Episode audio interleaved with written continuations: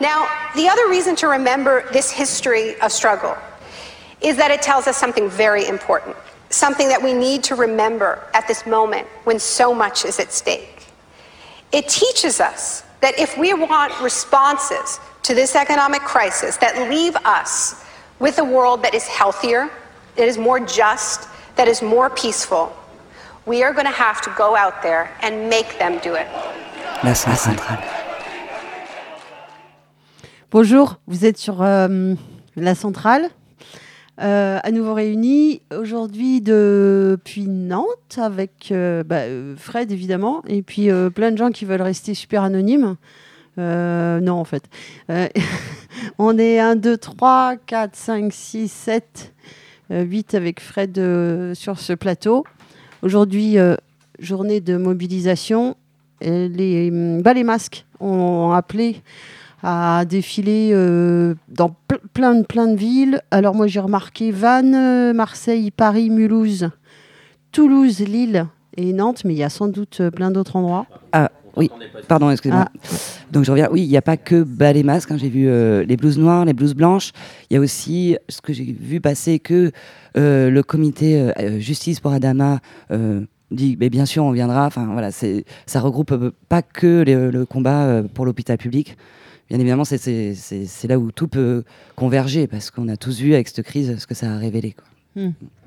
Alors j'ai juste par contre rappelé parce que la centrale le, le- le plus important c'est de nous appeler, hein, de, de- de nous dire si vous êtes en manif, si vous n'êtes pas en manif, vous avez les boules parce que vous pouvez pas être en manif, vous êtes hyper content parce que vous êtes en manif, n'importe quoi. Je vous rappelle le numéro de téléphone, c'est le plus 33 9 50 39 67 59. Pour envoyer des sons aussi, si vous enregistrez des sons, des textes, ce que vous voulez, à allo@acentrale avec un e. Et les radios qui nous relaient, nos gentilles radios qui sont toujours là, l'écho des Garrigues, Radio Campus France, Jet FM en direct, merci Jet, Pinode euh, Canal euh, à Centrale et l'écho des cabanes. On, dit plus 33 parce que, parce que à Centrale, en fait, c'est une radio hyper internationale et on attend des, euh, des coups de fil, euh, notamment de nos amis belges, euh, voilà, qu'on aime très fort et on sait qu'il se passe pas mal de trucs là-bas aussi. Voilà, donc on espère que ça va être une grande journée. Moi, j'en suis euh, persuadée, même s'il pleut. Alors, on, a eu un petit débat sur euh, comment il pleut à Nantes. Mo- Moi, je dis qu'il y a eu des abados et ça n'existe pas à Nantes. Non, C'est juste à Bordeaux qu'on dit des averses, euh, c'est ça qu'on dit. voilà, c'était juste. Vous pouvez appeler pour dire si vous êtes d'accord avec moi ou avec Anaïs. Il y a aussi autre chose. donc, nous sommes le 16 juin, mais demain, c'est le 17 juin. Et il y a un appel pour agir contre la réintoxication du monde. Donc, on a bien vu qu'avec. Avec euh, la crise, ah, on respirait mieux, ah, il se passait plein de choses euh, bien, ah, des oiseaux, Enfin, avec le confinement. si oui, avec le confinement. C'est pas, non, c'est pas le virus qui a amené tout ça. non. Et, euh, et donc là, ben, on a bien vu que ça repart euh, à fond, les, les, les conneries, quoi, en gros. Euh, J'ai pu voir sur Bastamag, mais il y a aussi un site et un Facebook sur cette journée d'action, première journée d'action contre des projets jugés toxiques écologiquement et socialement. Alors ça peut aller d'une usine d'engrais chimiques en Loire-Atlantique à un entrepôt euh, Amazon dans le Gard. Donc euh, il y a une carte où on peut voir, vous pouvez cliquer sur votre région, voir où vous pouvez aller euh, crier et empêcher euh, euh, l'horreur. Et c'est assez dingue. Il y a un peu partout en France. Donc euh, n'hésitez pas à aller... euh, je trouvais que c'était plus simple sur Bastamag, mais euh, il y a une page Facebook Agir 17 juin. Vous tapez ça et normalement ça s'affiche. Ou un, un site, ou je sais pas trop comment on dit, mais 17juin.noblogs.org. On va essayer de le mettre sur le chat. euh, voilà. Et euh, avec euh, ben, beaucoup de signataires de cet appel de, de résistance pour un monde meilleur, quoi, et plus où on respire.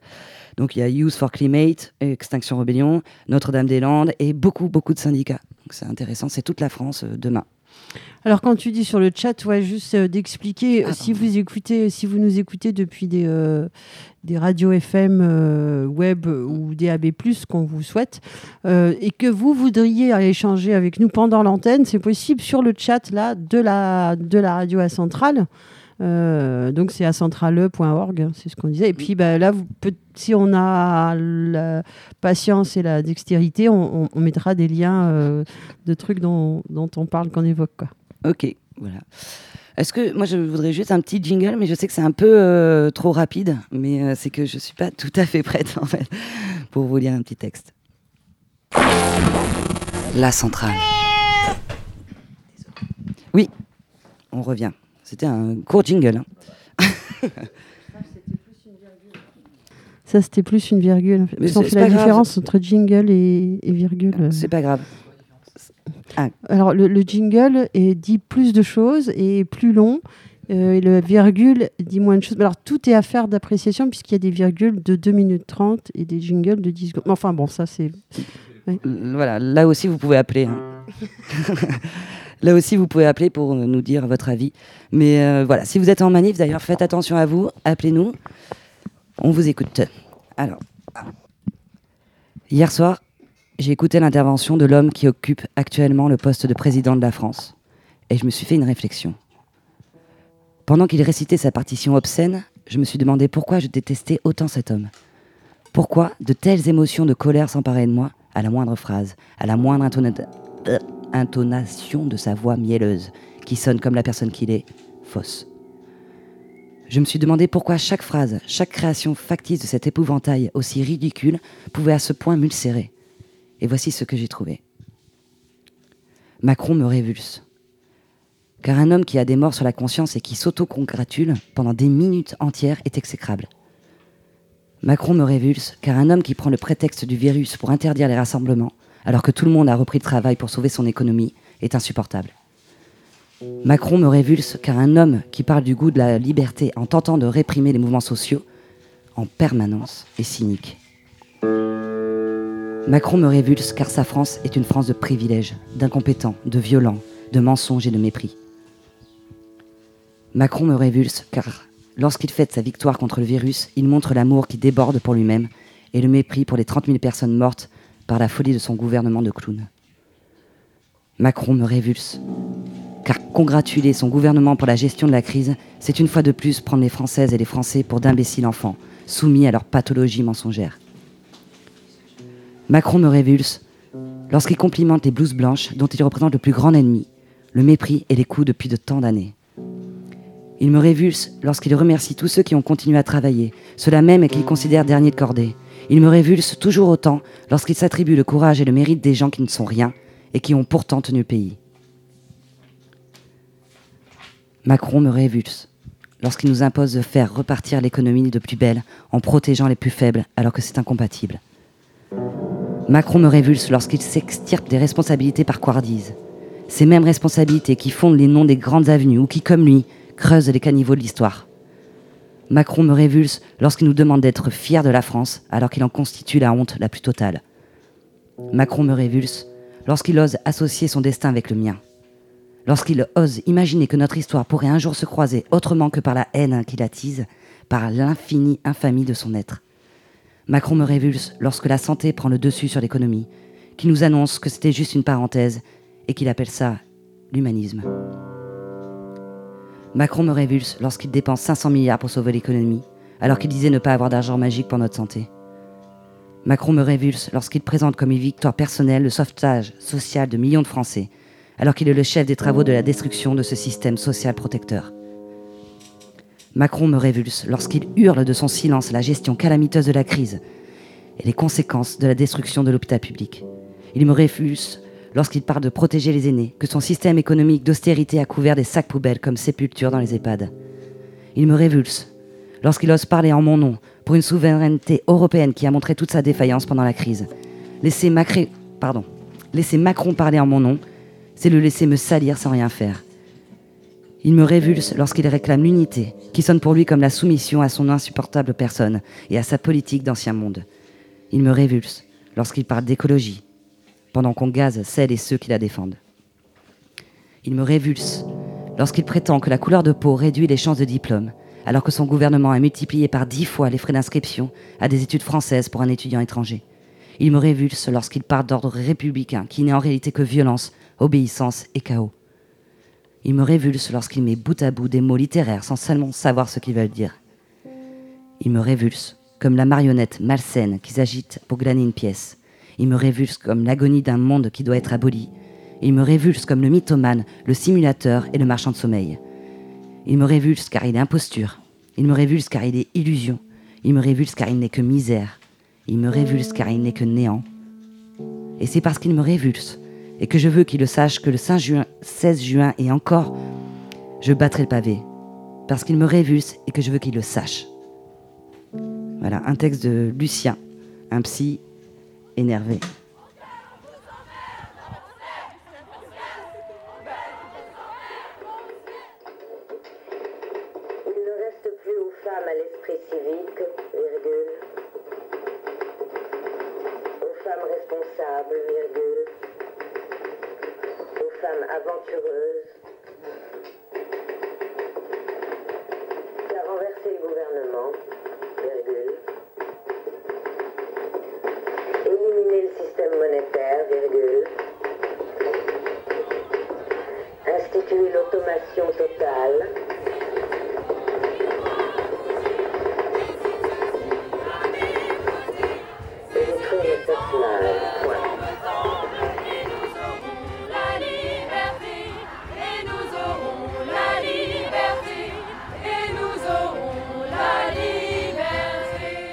Centrale.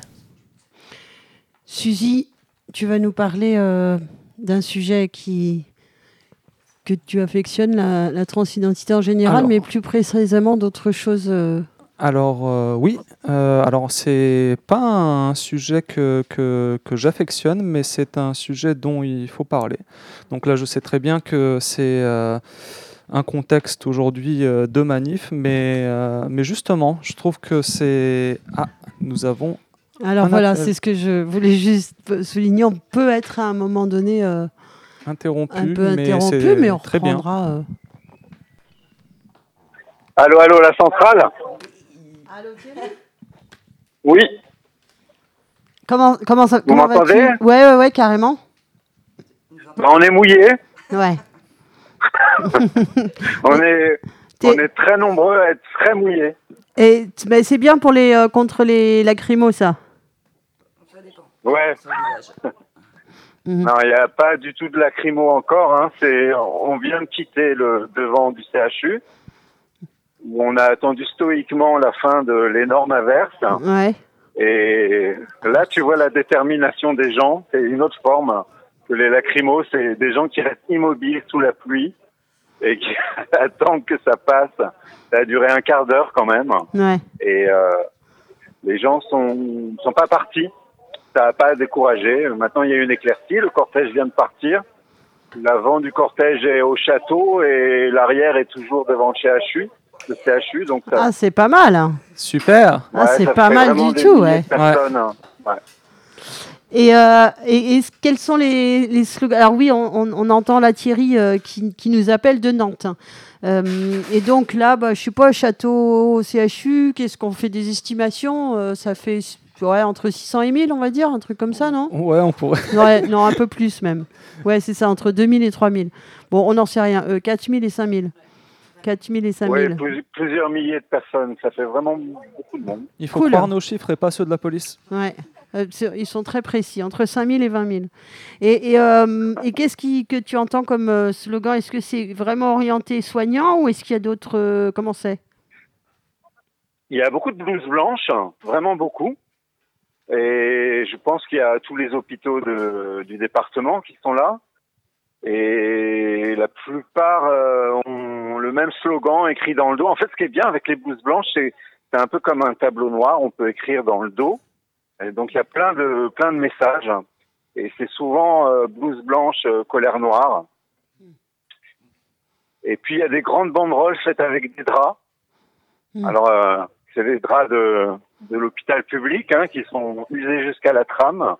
Et euh, dessus, ils ont peinturluré euh, des messages. J'en ai noté un, c'est dit Manu, quand est-ce que tu mets des pépettes dans mon hosto? Parce que la prime de perlimpinpin de Véran, ça fait pas le compte, ça le fait pas.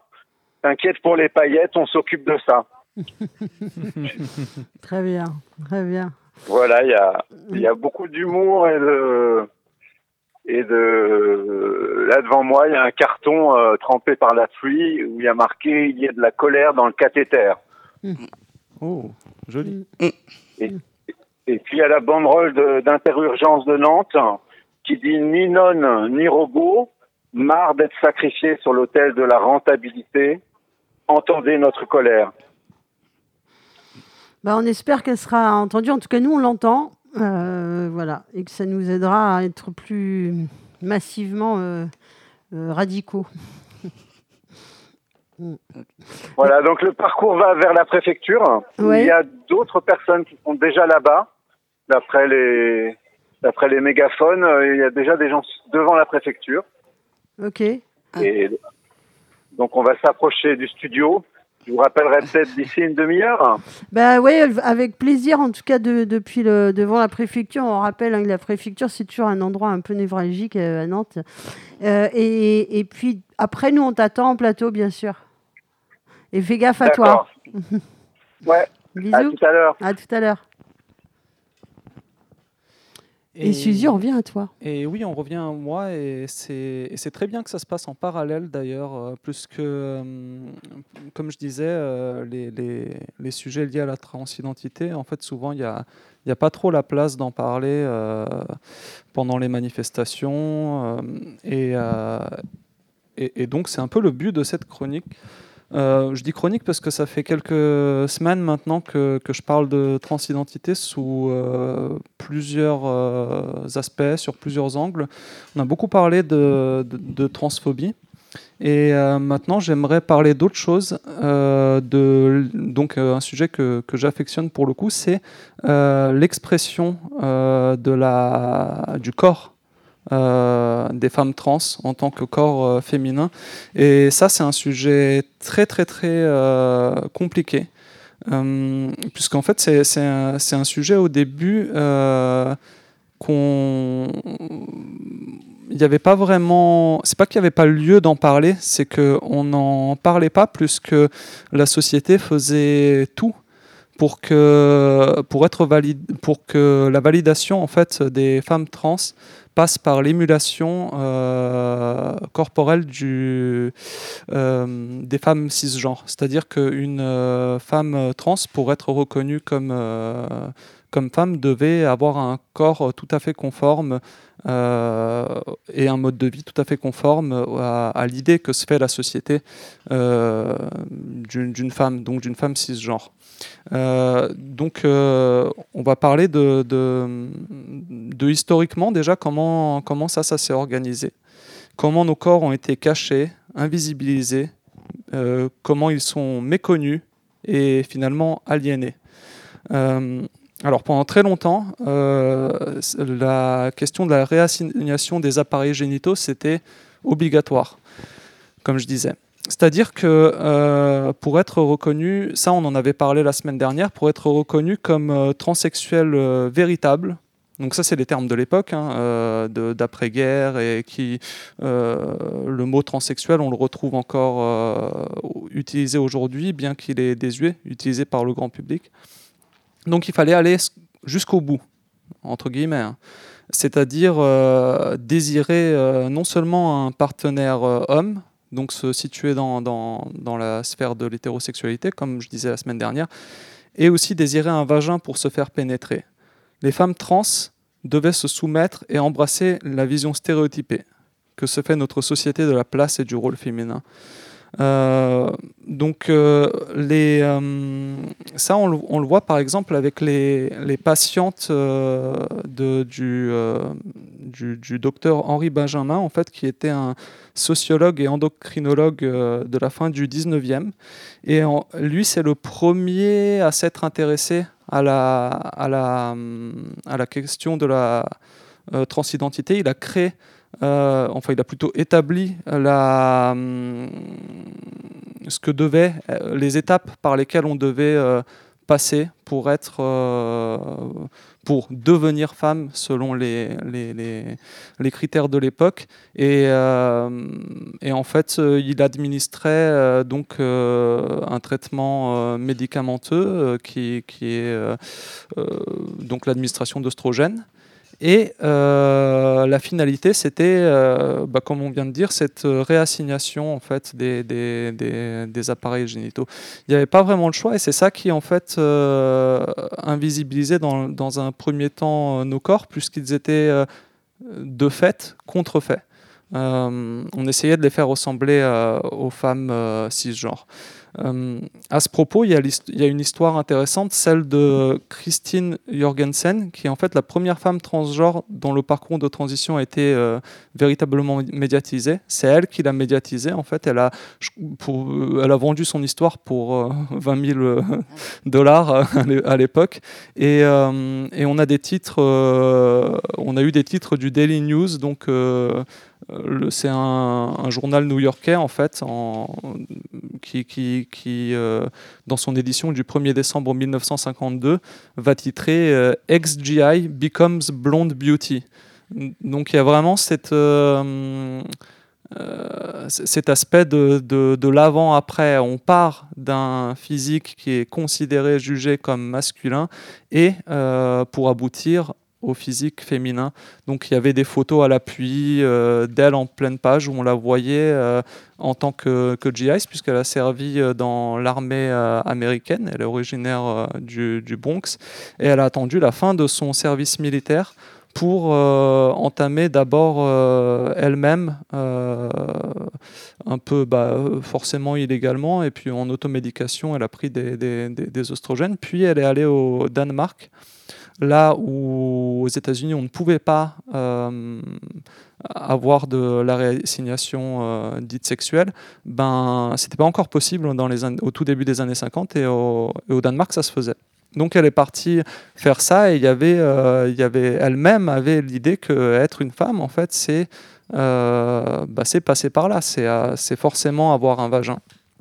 Et on l'entend euh, dans son discours euh, dans les médias, elle dit, euh, là je la cite, hein, Bien sûr je ne peux pas avoir d'enfant, mais cela ne veut pas dire que je ne peux pas avoir de relations sexuelles naturelles.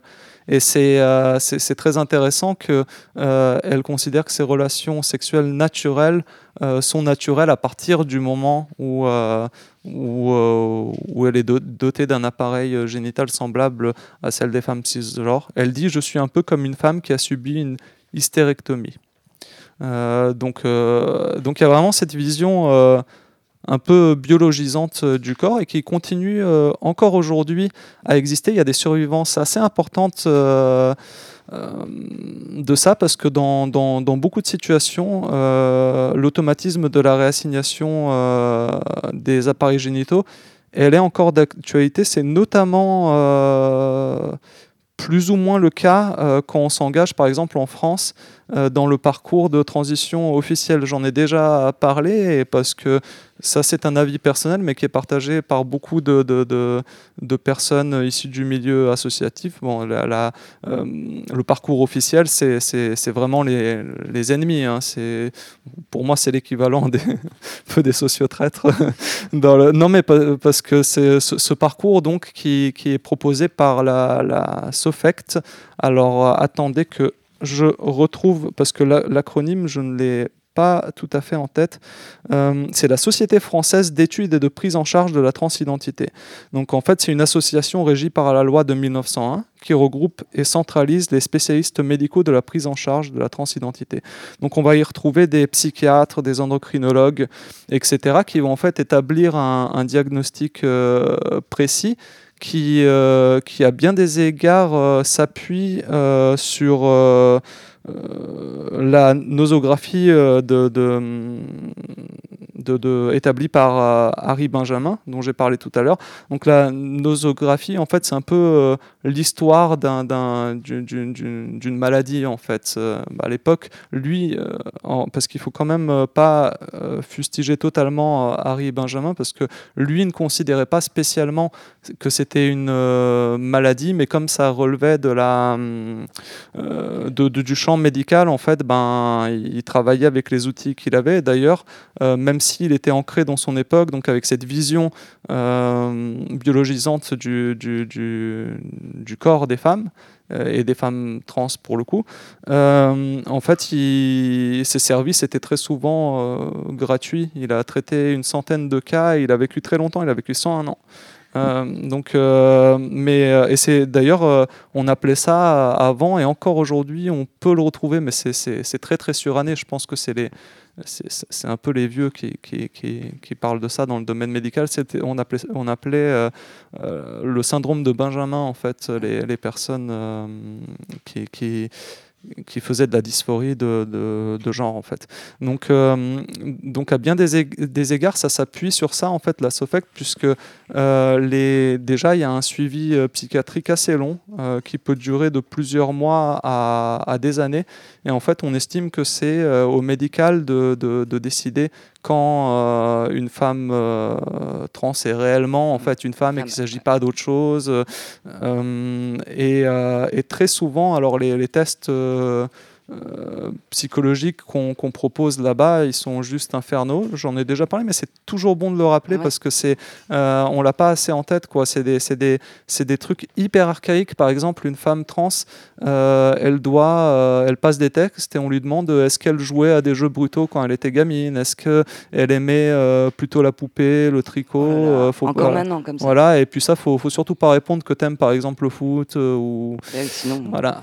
Donc c'est c'est quelque chose d'un peu euh, c'est quelque chose d'un peu euh, qui paraît assez fou euh, puisque ça renvoie vraiment à des stéréotypes. Et en fait c'est euh, vraiment le bah, il y a la so- il y a la société en général mais même dans le milieu médical c'est ça qui propage cette vision euh, stéréotypée euh, dont parfois on accuse les les, les femmes trans de, de, de véhiculer. ouais, ouais, ouais, or, on a, or, dans la pratique, on n'a pas véritablement le choix, puisque de toute manière, si on n'adopte pas les, les, les les codes, sociaux, euh, on, ben, on est considéré comme, euh, comme un homme. Et, euh, et en fait, ce que je veux dire par là, c'est qu'il n'y a pas d'espace pour, pour développer une féminité à partir de, de notre propre vécu et de, notre propre, euh, de, de nos propres corps. On a, on a beaucoup de mal à, à les exprimer. C'est pour ça que je dis qu'ils sont invisibilisés, euh, méconnus et aliénés, plus que, plus que tout est fait pour les, pour les conformer euh, à, à- Mais j'ai j'ai Ouais. l'impression que, en fait, l'idée derrière, c'est que euh, tu n'es pas femme, tu le deviens, Oui. et que euh, donc il n'y a pas de féminité hors du. Enfin, c'est ce que tu dis en fait. hors ouais. de celle qui Hors est établie. du, du corps euh, assigné, enfin le vagin quoi. Oui, voilà, et c'est euh, et, et c'est de là que découle ce, ce, ce dont je, je, je parle tout le temps, c'est-à-dire euh, la fascination de, de l'avant et de l'après. Euh, tant qu'il y aura cette, euh, cette vision euh, biologisante de, des femmes, bah, il n'y aura, y aura pas de possibilité en fait, de, de nous reconnaître comme, euh, comme des femmes à part entière euh, dès le début de notre vie. Et, euh, et la SOFECT, c'est très très grave, puisque non seulement elle fait ça, mais elle encourage vivement, pour pas dire pousser, pousse euh, les femmes trans à aller jusqu'à la réassignation. euh, euh, je vais dire réassignation sexuelle, c'est un mot que j'aime pas Bio- du tout. Biologique. Voilà, mais pour euh, oui, et puis enfin, à mon avis, il n'y a pas vraiment de, de bonne terminologie pour, pour parler de ça. En tout cas, moi, je l'ai pas. Euh, mais, mais en tout cas, elle, euh, la SOFECT pousse un, un- un petit peu quand même vers, bah, vers cette, vers cette direction-là. Et, euh, et donc ça, pour moi, c'est ce qu'on trouve dans le milieu euh, médical, euh, ce qu'on trouve dans, dans les clichés sociaux, ben, c'est déjà ce qui empêche de, développer un discours sur notre propre corps. Maintenant, il y a aussi euh, beaucoup de facteurs, euh, ben, c'est lié, hein, des facteurs psychosociaux.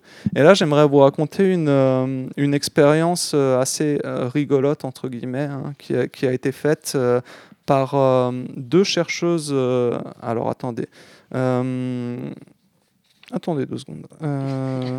Euh, On, On attend. attend, ouais. On attend. On a pas Alors, euh, On à cesser. On a oui, t'as vu, c'est donc, voilà, ces deux chercheuses américaines. C'est- J'étais pas sûr qu'elles étaient américaines. Donc ces deux chercheuses américaines en psychologie sociale, euh, donc y a, qui dans les années euh, 70, elles vont euh, faire, elles vont imaginer un dispositif euh, euh, expérimental avec des, des, euh, avec des volontaires hein, pour, euh, pour, pour, essayer de, de, montrer comment euh, les, les gens euh, en société perçoivent le, masculin et le féminin et leur attitude vis-à-vis -vis de, de l'ambiguïté du, du, genre. Donc c'est, il s'agit de Suzanne Kessler et de Wendy, Mac, et de Wendy McKenna.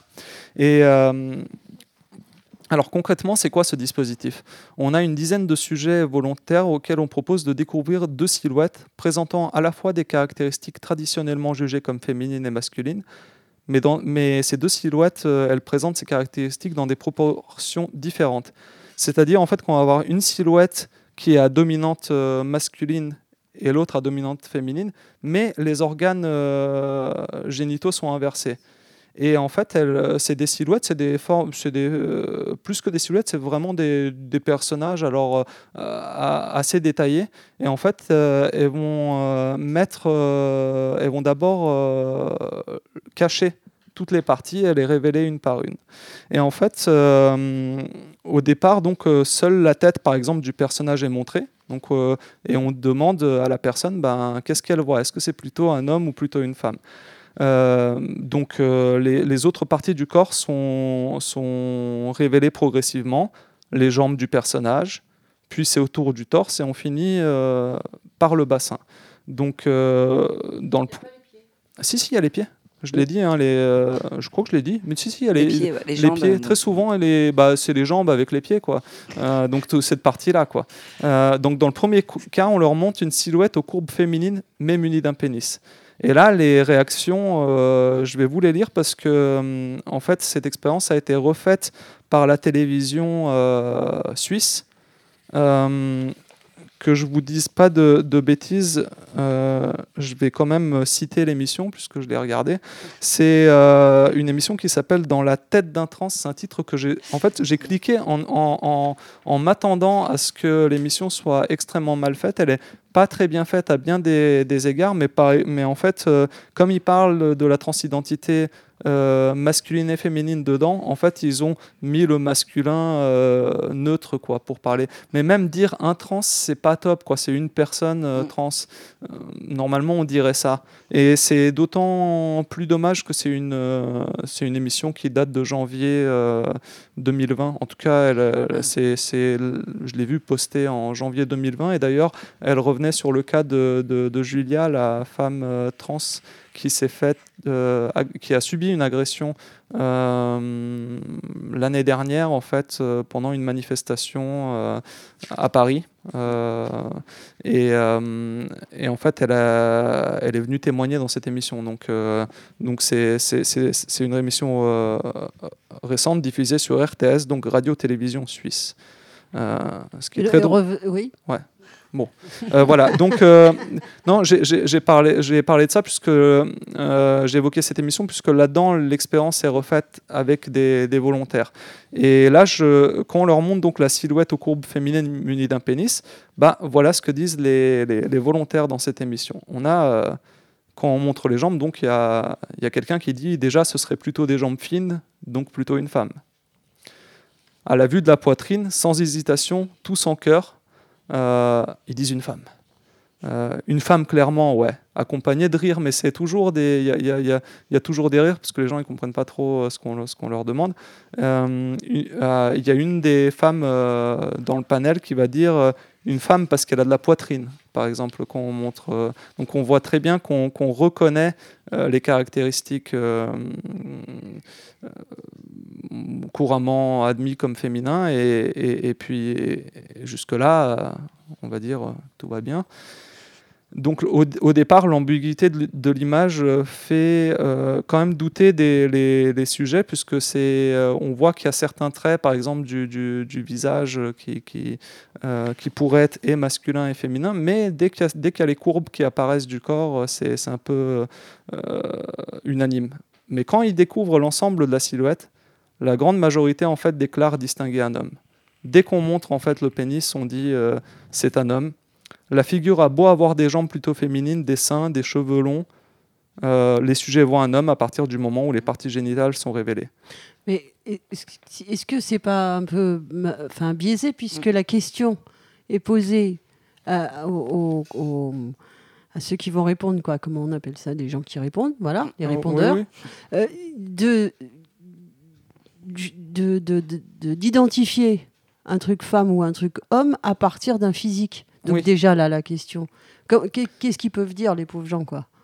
Ben, y a, il y a- eh ben, pas eux, les idiots, il y a- y une, euh, non, non, mais il y a une, euh, il y a- il y, a une des personnes qui répond, euh, euh, qui a répondu donc à une volontaire, quoi, qui va dire euh, euh, peut-être, peut-être qu'il s'agit de quelqu'un de trans, quoi. À, à un moment donné, donc, mais, mais c'est la seule à faire le truc. C'est vrai que c'est un petit peu euh, biaisé. Après, le, le, hum, la conclusion est quand même intéressante, euh, vous allez voir du coup, mais, euh, mais c'est aussi, bah, c'est quand même un truc qui date des années 70, hein, le, dispositif expérimental. Il y a, je pense qu'aujourd'hui on ferait un peu différemment, mais, mais, c'est, mais on va voir pourquoi en fait. c'est c'est- euh, la conclusion de, de l'expérience est, est intéressante. Donc les gens vont, vont dire à partir de, du moment où ils ont vu quoi le pénis, ils vont dire euh, j'associe plus l'appareil génital à un genre. Finalement, c'est par rapport au sexe quoi. Donc c'est ça qui, c'est à la vue du pénis en fait qu'on qu'on va dire qu'il s'agit euh, d'un homme, alors que tout le reste euh, paraît féminin. Le pénis est vraiment déterminant pour vous, donc il y a le, le, le, le, le- meneur de l'expérience qui, qui va, qui va demander ça ne peut être qu'un homme Et la réponse c'est oui. Quoi. Dans le deuxième cas, en fait, donc c'est l'inverse, il y a une silhouette aux courbes masculines, mais munie d'une vulve. Et là, c'est un petit peu différent. Parce qu'à la vue de- au début, à la vue de la tête, aux cheveux courts, aux jambes velues, tout le monde va dire qu'il s'agit d'un homme. En découvrant le torse du personnage, cette impression, elle se confirme. C'est un homme à cause de la pilosité. Donc il y, a- ce truc-là. C'est clairement un homme, il n'y a pas de doute. Et ça, c'est les deux femmes du panel qui le disent. Mais au moment de la révélation, là, du coup, des parties génitales, euh, il y a une. euh, donc le personnage, bah, il présente une vulve. Les réactions sont là, elles vont être différentes. Les sujets, ils vont hésiter d'abord, et il, va y avoir un moment de malaise où en fait, il va y avoir un rire. Ils vont pas tout de suite être unanimes. Euh, ils vont hésiter à considérer le personnage comme féminin malgré la présence du vagin en fait. Et ils vont trouver des moyens détournés. Il y a un homme qui va dire il l'a coincé, entre les jambes. Euh, je sais pas pourquoi, j'aurais dit plutôt un homme, mais je sais pas. Donc euh, c'est déjà différent, alors qu'avant, euh, dès qu'on a vu le pénis, bah, ça a invalidé totalement en fait la personne. Je pense que c'est un homme, mais qui a l'appareil biologique d'une femme. Et ça, c'est une, des participantes qui va le dire et qui se euh, rapproche euh, le plus en fait de, la définition finalement d'un homme trans. Donc, et là, là, on voit quand même quelque chose parce que si le pénis il était déterminant sur la silhouette féminine, il en va pas de même avec une vulve. Je vais rester sur un homme avec, avec un kiki qu'on voit pas parce que c'est l'aspect génital. C'est un homme qui, euh, alors, je vais relire parce que là, je suis en train de citer euh, du coup une des personnes qui va dire que euh, donc elle pense que c'est un homme euh, avec un kiki parce, parce qu'on voit pas l'appareil génital, mais ça, même si ça laisse penser que c'est une femme en fait. Donc ça confirme quoi ce qu'on dit. Et même lorsqu'on reconnaît une femme, ce n'est pas parce qu'il y a une vulve, mais parce qu'il manque un pénis en fait. C'est ça le, le- truc, c'est que en fait ils vont dire je dirais plus que c'est une femme du coup parce qu'il n'y a pas d'appareil génital masculin. Autre réaction, je dirais une femme du coup parce qu'il n'y a pas de pénis. À aucun moment on ne mentionne en fait la vulve. C'est-à-dire que c'est la présence du pénis qui fait que c'est un homme, mais le, le, le- le vagin est toujours vu comme une absence en fait. C'est c'est le règne de Freud. Bah, c'est vraiment c'est cette, euh, cette idée que la, la, la femme elle n'a pas de qualité particulière en fait. Elle est elle est que ce que l'homme n'est pas en fait. Elle est elle s'inscrit en c'est un négatif quoi de l'homme. C'est pas une qualité parallèle par exemple d'être une femme. Donc ça c'est dans d'autres sphères À partir du moment où, sur le camp alors là je vais vous citer les les les, les, euh, propos euh, d'un sociologue qui s'appelle Emmanuel Bobassi, donc un sociologue euh, parisien et qui, est, qui interprète les résultats en fait de cette expérience. Et lui va dire qu'à partir du moment où sur le corps en question il y a des marqueurs qu'on associe au sexe masculin, par exemple les organes génitaux, pénis et testicules, un torse plat, des poils sur le torse, des cheveux courts, les personnes ont tendance à attribuer le sexe masculin. Alors, que l'inverse n'est pas vrai. Il y a beau avoir des marqueurs féminins en nombre sur un corps, ça ne mène pas forcément à une assignation au sexe féminin. Notre perception du sexe est au final androcentrée. On va se concentrer sur les caractéristiques masculines avant tout. On va chercher à avoir un homme dans un premier temps, et seulement si on n'arrive pas, bah on va dire par défaut que c'est une femme. C'est l'idée que les hommes ont un sexe et que les femmes ont une absence de sexe. Ouais. Donc voilà, c'est- euh, c'est la conclusion de cette expérience qui est importante parce que ça va montrer que dès qu'il y a une, euh, dès, dès qu'il y a la, la, la moindre en fait caractéristique euh, masculine finalement va, va euh, amoindrir ou annuler dans le cas du, pénis, mais de manière rédhibitoire, quoi, la, la, hum, la possibilité de féminité. Et ça, ces mécanismes psychosociaux, c'est un, c'est le deuxième facteur euh, qui va faire euh, que ben, c'est très difficile d'exprimer euh, un corps féminin donc avec un pénis. Il y a aussi des biais qui sont socioculturels. On les a vus un petit peu, mais, euh, mais on va voir comment ils se répercutent dans la, société et quelle forme ils vont prendre. Euh, donc il y a la, culture populaire déjà, où le, sens commun il va avoir une vision euh, très binaire des corps. Il va associer le pénis à la masculinité. Donc il y a- il y a eu un phénomène il n'y a pas longtemps. Euh, enfin, c'est un- un, mème sur Internet euh, qu'on retrouve beaucoup. Je ne sais pas si tout le monde est familier avec euh, ce que c'est qu'un mème. Moi non. Bah, un mème, en fait, c'est. euh, c'est on va coller une image, par exemple, connue de la pop culture, d'un film, d'un dessin animé ou je ne sais quoi, d'une BD. Et en fait, on va mettre des, des, des captions, quoi, des, des, un texte par-dessus pour illustrer euh, quelque chose. Euh, et en fait, il y a un mème qui est très connu et qui est à la dent dure puisqu'il survit alors qu'il est déjà ancien, c'est It's a Trap. Et It's a Trap, ça reprend en fait l'image de, de l'amiral Akbar de, de- Star Wars. Donc c'est un alien euh, avec une tête de, calamar et à la fin, en fait, il est juste rigolo dans le film quoi. Et il va, il va dire à un moment dans, dans, dans l'épisode 4 de Star Wars, ah c'est un piège, mais dans le contexte du film quoi, parce que la, la, la, flotte euh, se fait piéger quoi. La, la, la- euh, euh, les gentils se font piéger, je sais même plus comment comment. Il y a, l'empire et, et, et- et je sais plus ce qu'il y a. Il y a, il y a la- les rebelles quoi. Et donc les rebelles se font piéger. Et, euh, en fait ça, It's a Trap, cette image de l'amiral Akbar qui devient fou, euh, elle va être utilisée euh, avec le mot It's a Trap pour désigner euh, les, euh, les femmes trans qui ont un pénis dans la, dans la culture populaire. Il va y avoir énormément de, photos qui vont circuler sur les forums. où On va dire est-ce que vous la trouvez jolie par exemple? Et là, les, les mecs vont tous euh, s'exciter sur, sur le truc. Et puis la personne révèle en fait qu'il s'agit d'une personne trans pour, pour dire que le qu'en fait ben c'est pour se moquer souvent des gens en disant euh, bah t'es pédé quoi puisque puisque en fait t'as as kiffé sur un mec. Donc il y a vraiment cette idée que, que le pénis est, est, euh, est quelque chose de masculin euh, au final. Et même la manière dont le pénis est représenté dans la culture pornographique et populaire quand il est associé aux, femmes trans ben c'est toujours problématique. Il y a par exemple, euh, alors avant même de parler des, des, des, des, euh, des- femmes trans, il y a un, fétiche euh, japonais, je, suis désolé de véhiculer les, les- clichés, mais qui est, qui est très euh, étrange. Donc c'est une catégorie de- de- de pornographie qui s'appelle le futanari, et en fait euh, qui met en scène, alors je vous apprends des trucs, Ouais, c'est uniquement à but de recherche en plus que je suis tombé là-dessus. Euh, c'est- donc ça, ça, ça présente des. Non, non, mais après je vais passer pour je sais pas quoi parce que c'est quand même un peu bizarre. C'est trop Euh, tard. déjà. ouais, là, c'est ma- maintenant c'est malheureusement trop tard. Donc en fait, c'est- des, c'est des, c'est des, très souvent des, des jeunes écolières euh, japonaises euh, qu'on va, qu'on va voir en uniforme, etc. Et euh, elles vont être mises en, scène, d'ailleurs, très souvent dans des, dans des mises en scène euh, euh, maladroitement lesbiennes, puisque c'est imaginé par des hommes japonais. C'est très problématique et en fait, qui vont, qui vont dévoiler leur pénis.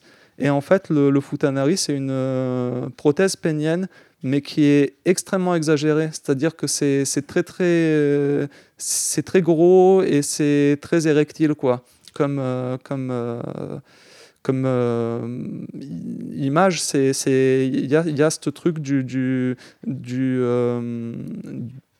pénis masculin sur un, sur un corps très féminin. Donc, qui, est, qui ne correspond par exemple pas du tout à, à, à ce à quoi ressemble le corps d'une femme trans qui, qui n'est pas opérée. Et, euh, et, et- et plus généralement, dans le porno, il y a une autre catégorie que vous connaissez peut-être qui s'appelle les, les, les she-males. Et en fait, les, les, les, les she-males, c'est aussi un. Je, décidément. Là, je me sens vraiment seul pour le coup. Euh, donc, les, les, les, les, les she-males, ça distingue, euh, ça, ça distingue les, les, euh, du, du porno. euh, voilà. Merci. Fred. Voilà, c'est ça, c'est chi comme Chi- elle, en mais deux mal- mots, ouais. et, et c'est une catégorie qui est par exemple distincte des, des, des autres catégories euh, pornographiques euh, transgenres, euh, sous-entendu quand elles sont opérées, et quand elles ne le sont pas, elles sont désignées comme des euh, parce qu'elles ont un pénis. Donc il y a, là aussi les mises en scène sont... sont en fait, c'est très compliqué pour les actrices pornographiques qui, qui, qui, œuvrent dans le, porno chimel, puisqu'en fait, elles, ne peuvent pas prendre, euh, du fait de leur métier, le, cocktail hormonal euh, habituel. Elles doivent en fait euh, avoir des dosages spéciaux pour leur permettre d'avoir des érections. Puisque ce qui est, ce qui est, en fait, c'est comme si, à partir du moment où il y avait un pénis, il fallait qu'il y ait une fonction érectile et une ambiguïté avec le masculin. Euh, et, hum, et du coup, bah là, on a, on a tout ce, ce- ce fantasme de la, de la pénétration, la femme qui va pénétrer soit d'autres femmes, soit euh, d'autres hommes, et qui a une verge vigoureuse. Euh, Donc c'est très... euh, euh, on- ça, cette représentation-là, en fait, elle va... Elle va hum, alors, comme je disais, elle s'appuie sur, euh, sur une vision fantasmée et complètement erronée de, de ce à quoi ressemble le, le- corps d'une femme euh, trans qui n'est pas qui n'a pas subi euh, la réassignation des appareils génitaux. Et j'assiste sur le fait sur subir en fait plus que c'est c'est quand même quelque chose qui est de plus en plus répandu de ne pas faire ça. Aujourd'hui je pense que c'est enfin j'ai pas les chiffres, mais c'est vraiment une minorité de personnes, euh, de femmes transgenres qui se font euh, opérer. Je parle que des femmes transgenres parce que j'ai pas les données euh, pour les hommes et que je, je, je suis pas concerné. Je préfère pas m'avancer là-dessus. Mais en tout cas, les, les, les femmes ne le font pas parce que justement, il y y, y, y a dans les milieux associatifs, dans les milieux militants, dans la sociologie aussi, il y a des, euh, on essaye de détacher en fait, euh, de se détacher de, de- de- j'ai envie de dire à tout prix de, de la vision traditionnelle Biologique, euh, ouais, donc biologique, quoi. Et, euh, et ça, c'est c'est pas le cas dans le dans le sens dans le sens commun en fait. Y a ça, c'est un truc qu'on retrouve très souvent, c'est-à-dire que euh, les euh, de manière générale les, les réflexions euh, militantes, les réflexions so- sociales, les travaux sociologiques, en fait, ils vont euh, précéder euh, l'opinion populaire et les lois aussi. Très souvent, les, lois sont votées avant, parce qu'il y a des combats justement basés sur, sur, sur toutes ces recherches, sur tous ces discours qui vont aboutir à- qui vont aboutir à des avancées, mais le, le- sens commun n'est pas suit après quoi, et du coup on, retrouve cette idée-là. Donc ce qui est hum, ce qui, ce qui fait qu'on peut très souvent en tant que, que femme trans euh, avoir euh, honte de son corps. Et, euh, et, hum, et le, donc ne pas, ne pas en parler publiquement, ne pas l'exprimer. Et voire même le, le- le cacher. Par exemple, le, euh, moi je me suis fait la réflexion. euh, pourquoi euh, on pratique et pourquoi moi-même je vais pratiquer le, tucking par exemple qui est le ah, on- je, suis contente parce qu'au moins on apprend des trucs le, le, le, tu- le tucking c'est c'est une pratique en fait euh, euh, qui, est répandue aussi chez les personnes travesties, mais qui, elles, sont dans, l'émulation du coup euh, d'une image de la féminité, qui consiste en fait à faire remonter les testicules dans l'aine et à rabattre le, le, le pénis euh, en dessous, histoire que ça tienne et que ça soit plat, quoi. Et, euh, et en fait, je me rends compte bah, que, ça, c'est encore très répandu et que même quand on a, euh, même quand on n'a pas de dysphorie liée particulièrement à, à son pénis, puisque par, bah, en fait, par, par la pression sociale, par les, euh, nos, névroses psychologiques, névroses au sens euh, freudien, on est, on peut tout simplement pas accepter parfois son corps. Donc en fait, le fait de, de, de- de voir le pénis, le fait qu'il se devine, ça peut être un problème. Mais même quand euh, on l'assume, mais c'est pas vraiment assumé, donc quand il n'y a pas de dy- dysphorie quoi, liée là-dessus, eh ben on rechigne à ce que ça se voit. Moi, je sais que comme j'ai très souvent des, jupes moulantes, etc., ben je le fais en fait, pour pas que, comme si le fait de le voir, c'était euh, quelque chose de d'honteux, alors que ça dépasse euh, très facilement des, des- pantalons masculins ou des, des, jeans moulants, par exemple. Mais, mais pour nous, ça reste un, malgré nous finalement un tabou. Et à propos justement du, du, euh, de- du, Tucking. du- non pas du Ah, talking, corps mais à propos du, du corps mou, euh, on peut. D'après mes connaissances, les pénis mous sont un des sujets les plus négligés dans les études sur l'histoire de la sexualité. Ça ne veut pas dire que personne ne parle de pénis mou. Plein de gens le font. Mais uniquement pour les rendre durs. Je n'ai pas encore trouvé d'article, de dissertation d'histoire ou de description sur un pénis mou et sexy. L'idée même d'un pénis mou, euh, pardon, l'idée même qu'un pénis mou puisse être sexy est dure à saisir pour beaucoup de monde. Et celle qu'il pourrait être à la source d'autant de plaisir qu'un dur est encore plus dur. Regarde sur Google ou dans des bouquins ce qu'on peut dire sur les pénis non en érection et tu ne trouveras certainement que des articles sur comment les rendre durs à nouveau. Si tu as de la chance, tu trouveras peut-être un texte disant qu'il n'y a pas besoin qu'il n'y a pas besoin d'avoir un pénis dur pour baiser, ce qui est tout à fait vrai, mais sans dire comment satisfaire quelqu'un quelqu'une avec un pénis mou ou comment donner du plaisir à ce pénis. Les annales de rubriques de conseils sexologiques et les histoires de faits sexuels sont pleines de pénis mous et de réactions d'hommes, de femmes et des autres face à ça. De la déception, de la pitié et de l'horreur. C'est la chute d'une blague sans mise en scène, ni contenu, qui se base juste sur la présomption que tous les pénis sont super durs. S'ils ne le sont pas, ils sont soit inutiles, soit pathétiques, si ce n'est les deux. Pour illustrer l'absence totale d'imagination de cette idée, pense au fait totalement évident que près de la moitié de la population a une vie sexuelle sans même avoir de pénis. Un fait qu'il faut rappeler dès que nécessaire. Les attentes sexuelles qu'on a d'un pénis viennent avec l'idée qu'ils sont durs, raides, fermes. Mais c'est un fait. Les pénis passent le plus clair de leur temps mou. Quelques statistiques pourraient habilement illustrer cela. Ces stats ont surtout été faites sur des hommes, mais malheureusement la sexologie n'a pas encore atteint les personnes trans. Euh, je peux faire une petite pause parce qu'on a un appel de très très loin. Et en fait, non, c'est pas très très loin, c'est Thierry. Salut Thierry. Salut. Allô Thierry. Alors on est, euh, on est devant la préfecture. euh, Ouais, il commence on à y avoir des blessés, des jets de lacrymo, des, des, des jets d'eau, des grenades de désencerclement. Aïe. Et euh, donc là, on est bien gazé au milieu du cortège. Ils, ils étaient euh, planqués derrière les balustrades là, et ils ont euh, ils ont commencé à arroser euh, de lacrymo. Les gens sont très énervés et, euh, et c'est irrespirable. Et là, il y a des il y a devant moi des médics qui, qui soignent des gens blessés. Il y a des gens blessés, ouais. Ouais. Merde. Et Et c'est, euh, tu sais, on se posait la question du nombre de personnes. Oui. En fait, je me dis que depuis 10 mois que je suis à Nantes, c'est la plus grosse manif que j'ai vue, hein, de loin. Ah ouais. Ah, Donc En- on se rapproche termes des de- 10 000 alors. Ouais. Je sais pas quel est le record que j'ai pu voir, mais là, euh, il y, a, il y a vraiment beaucoup, beaucoup de monde.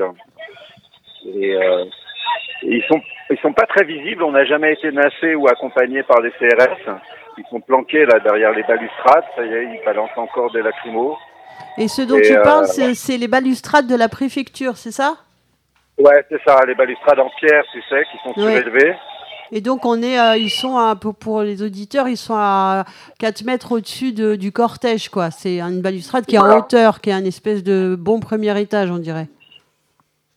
Et ils balancent des, des jets d'eau et des, des lacrymos. Ils prennent quelques pavés, bien sûr, hein, ça riposte. Et il y a eu quelques beaux tags euh, en rouge et noir sur le mur de la préfecture, Super.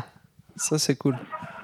Notamment euh, l'avis de mutation pour la BAC de Nantes qui est mutée, à Dijon. Pauvre Dijonais. hein. Et il n'y a aucun survivant, il paraît. Merde. Et il y a marqué euh, le capital ruine l'hôpital Hmm. avec le A d'anarchie. Et là, il y a, y a des jeunes avec une banderole rouge euh, qui se tiennent vraiment en face des flics euh, assez courageusement avec leur banderole pour protéger les gens.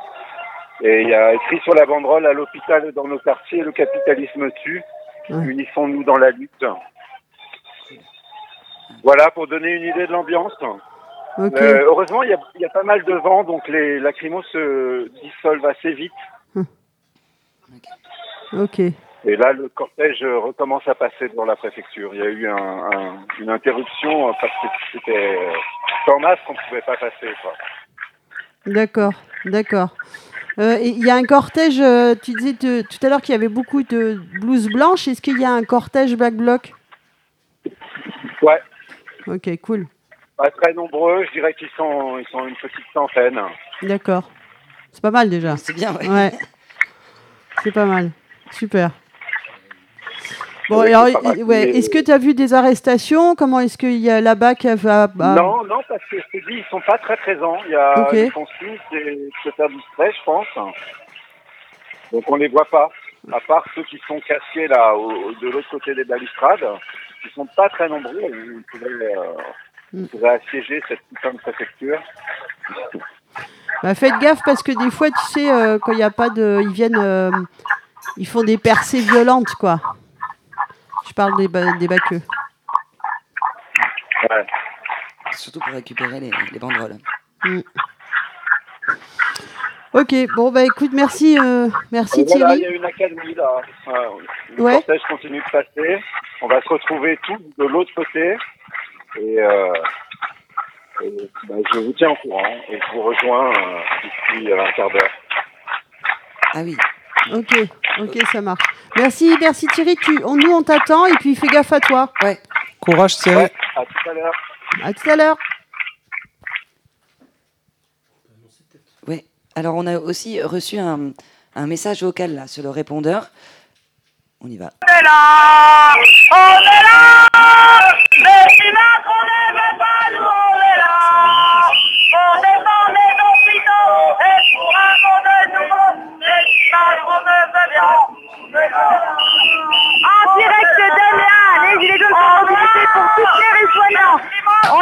environ 1000, 1500, je ne sais pas dire, je ne sais pas vraiment compter de ces Gilets jaunes. Mais en tout cas, on est là pour soutenir nos soignants. C'était Mélanie des réfractaires du 80. Voilà, Mélanie des, des révoltés du 80. Les, les réfractaires du Réfra- 80, pardon, ouais. ouais. réfractaires. Bon, c'est un peu chaud. euh, Il y a juste un truc que je comprends pas. Là, ils étaient donc à la préfecture, là, à Nantes. Euh, donc, c'est le premier tour, le deuxième, parce qu'ils nous a appelé il y a assez longtemps. Ils étaient au château. Ça me paraît. C'est peut-être le deuxième tour. Je sais pas. j'ai- Mais peut-être le premier parce que. Si elle est très longue, ouais. Mais ça n'avait pas démarré encore. Oui, ils venaient de partir. Ils ont attendu. euh, Ok. Et, euh, et là, On a un autre message hein, que Méven. Attends, le micro. Ouais. On, on voit sur euh, le Twitter de la police nationale du 44 un appel euh, de la police qui nous dit Manifestation. Ce groupe violent, auteur de jets projectiles sur les FDO, forces de l'ordre, tente de faire dégénérer le rassemblement pacifique des soignants à Nantes. Jet de mortier, tentative d'intrusion dans le jardin du préfet 44. Soignants, désolidarisez-vous des individus virulents. Quelle horreur Ah oui, parce que c'est pas. Alors, je sais que vous pensez tous que c'est les, c'est les, euh, les forces de l'ordre et les baqueux qui, qui font que ça dégénère, mais non. Ben ouais. En fait, Non. non, non, non, non, puisque euh, les baqueux ont été envoyés à Dijon en plus, donc Oui, euh, et puis, ça peut enfin, pas. quelle idée aussi. C'est vrai que c'est un jardin qui, qui est beau. euh, Oui. Et quelle idée de vouloir euh, grimper. Oui, c'est pas là où il y a du tout des, des, des, des- comment dire, le gros canon à eau, euh, des mecs bizarres tout euh, encagoulés qui nous visent avec euh, euh, du LBD. donc c'est vrai qu'ils voulaient peut-être juste se balader dans ce magnifique jardin qu'on n'a jamais vu puisqu'il est grillagé. Voilà, cette préfecture qui, ne, qui n'ouvre ses portes que pour ne pas en fait accueillir Voilà. Moi, les, cool. demandeurs de les exilés. À nous, le jardin du préfet. 44 C'est ça. à nous. Du préfet, 44. Je continue sur cet euh, article. que- Désolé, on a dû couper. Ouais. Ouais. Et euh, donc je vais. euh, C'est un article sur le, le pénis mou, donc. Et je relis la dernière phrase pour qu'on reprenne le fil. Ces stats donc, ont surtout été faites sur des hommes. Mais malheureusement, la sexologie n'a pas encore atteint les personnes trans. Par exemple, l'érection moyenne dure entre tr- 30 et 40 minutes. Le nombre d'érections par jour varie considérablement d'une personne à l'autre.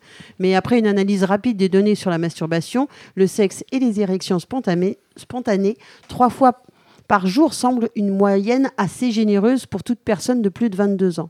Donc en gros, un pénis moyen est dur une heure par jour, peut-être deux. Ce qui veut dire que les pénis sont durs moins de 10% du temps. Si on est généreuse, 10%, c'est aussi la euh, proportion de personnes ayant un pénis qui connaîtront la dysfonction érectile. Et là, le, texte prend une police avec euh, comme un, cri de, film d'horreur, quoi. Ou l'impuissance à un moment ou un autre de leur vie. Je n'ai aucun doute sur le fait que, pour beaucoup d'hommes de notre culture, ne pas être en mesure d'avoir une érection quand tu en as envie est vraiment très stressant. Et je ne néglige pas la honte ou la souffrance que cela doit représenter. Cependant, je ne veux pas catégoriser quelque chose qui touche près de 10% de la population comme un trouble ou une anomalie. Je suis aussi sceptique face à cette statistique de 10% parce qu'elle est fondée sur l'autodéclaration de personnes qui rapportent avoir des problèmes d'érection. Si ce chiffre est si bas, c'est aussi certainement dû au fait que beaucoup d'hommes n'en parlent pas et que beaucoup d'hommes considèrent qu'une petite panne occasionnelle ne constitue pas une réelle dysfonction érectile. Je méprise profondément le terme dysfonction érectile, au moins autant que le terme impuissance me dégoûte, parce que ces deux termes sont utilisés pour déshonorer et pour pathologiser les pénis mous et les déclarer asexuels, inefficaces, non érotiques et ennuyeux. Laissez-moi suggérer qu'en plus de tous les traitements possibles et inimaginables pour soigner l'impuissance, on devrait prendre en compte la possibilité radicale qu'on se trompe sur toute la ligne à ce sujet. Parce que les pénis peuvent être tout aussi sexy, mous que durs. J'ai passé les derniers mois à chercher quelque chose d'écrit sur la façon de donner du plaisir au pénis mou. Et vous ne serez pas choqués d'apprendre que je n'ai rien trouvé. En gros, quand les chroniqueurs en conseil sexuel, les médecins, les éducateurs sexologues ou n'importe qui d'autre qui parle des pénis non en érection, ils parlent de la façon de les rendre durs. De temps en temps, quelqu'un mentionne le fait que ce n'est pas parce que vous baisez avec quelqu'un qui a un pénis que celui-ci doit être dur et pénétrant. Mais dans tout ce que j'ai pu lire, je n'ai pas encore trouvé de personne donnant des suggestions sur quoi faire avec un pénis mou. Il n'y a ni guide, ni idée, aucune suggestion, à part rendez-le dur ou faites autre chose. C'est vraiment lamentable, après des décennies d'éducation et de pratiques progressistes et sex-positives, de se rendre compte que les pénis mous sont traités comme la cinquième roue du carrosse.